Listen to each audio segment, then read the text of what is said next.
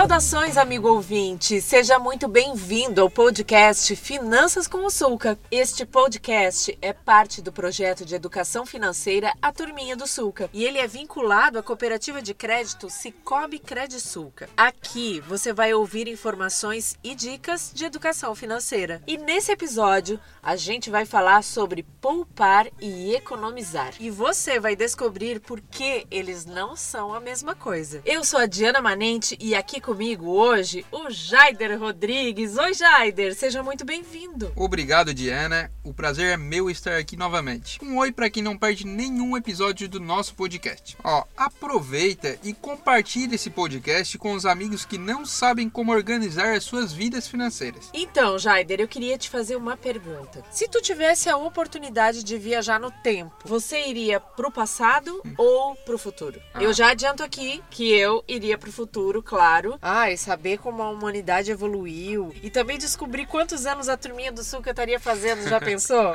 Verdade, Diana. Pois é, eu voltaria no tempo. Eu adoraria ver um show dos Beatles. Ah, meu sonho, cara. Ah, eu também adoraria ver um show dos Beatles, nossa. Tá, então vamos fazer uma brincadeira aqui, tá? Uhum. Agora a gente vai embarcar numa máquina do tempo e a gente vai viajar pro passado, como tu sugeriu. Tá. Mas é um passado não tão distante, tá, Jaider? Então tá. Porque eu sei que tu é uma pessoa jovem. Eu gostaria de viajar, Jaider, pro dia em que o senhor decidiu comprar um violão de hum. cordas de nylon. É ou não é verdade, é seu verdade. Jaider? Ah, pensou assim: ah, agora eu vou aprender a tocar todas as músicas dos Beatles, vou arrasar no churrasco de domingo. Conta essa história pra gente. Pô, eu gostava muito daquelas rodas de viola ali com a família. Minha família tem esse costume até hoje. E eu ficava ali enchendo o saco, né? Desafinando o violão do tio, do padrinho, perturbando e querendo tocar, toda a vida ali se metendo. Cheguei numa certa idade que assim, ó, 16, 17 17 anos por ali. Eu vou comprar meu violão, né? Comprei meu violão, agora, agora vou fazer sucesso, aprender todas as músicas, começar a tocar nas rodinhas de amigo, não sei o que.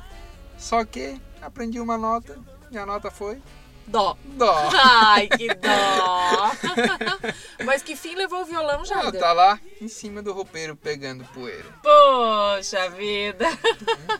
Jaider, eu espero que pelo menos tu tenha feito uma pesquisa de preço em três lojas ou até mais e decidiu por aquela que tinha um valor mais em conta para comprar esse violão. Foi isso que aconteceu ou não? Claro. Além disso, o pagamento foi à vista e rolou aquele descontinho de 10%, sabe aquele chorinho? Sei. Ou seja, o violão que custava 300 reais, eu paguei 270 reais. Muito bem, conseguiu economizar. Agora eu quero falar com o nosso amigo ouvinte que tá pensando assim, mas por que que eles estão contando essa história? O que que tem a ver com esse podcast. Gente, a gente resolveu resgatar essa história do Jaider para demonstrar para quem está nos ouvindo que quem economiza nem sempre poupa. Exatamente. Em uma compra hipotética, você tem pelo menos duas opções sobre o que fazer com o dinheiro do desconto. Letra A: comprar alguma coisa, afinal de contas, esse gasto já estava planejado. Ou letra B: colocar o dinheiro na sua reserva financeira. E basicamente, gente, essa é a diferença. Diana, existem várias maneiras de economizar. Por exemplo, você pode economizar dando preferência por programas gratuitos, fazer uma lista de supermercado e comprar só o que tem nela, e reformar ao invés de comprar um novo. Dá para passar horas falando sobre diferentes formas de economizar. Tá, mas vamos fazer o seguinte, Jaider. Faz um resumo pra gente, por favor. Vamos lá. Economizar é deixar de gastar dinheiro e poupar é economizar para o futuro. Ou seja, um dinheiro economizado só vai ser poupado quando for para a reserva financeira. Ah, agora sim. Eu espero que tenha ficado claro e espero que quem nos acompanha numa compra futura lembre dessa nossa conversa. E uhum. caso consiga economizar, né, lembra também de poupar, gente. Jaider, muito obrigada. Olha, foi um prazer te receber aqui hoje. O prazer foi todo meu, Diana. Muito obrigado, pessoal. Um abraço e até mais. Amigo ouvinte, fica ligado nos próximos episódios do nosso podcast para saber mais sobre educação financeira. E aliás, você pode nos acompanhar nas redes sociais da Credit Sulca, Instagram e Facebook e da Turminha do Sulca, YouTube e Instagram. E assim você já conhece um pouco mais da nossa história. Um abraço e até a próxima.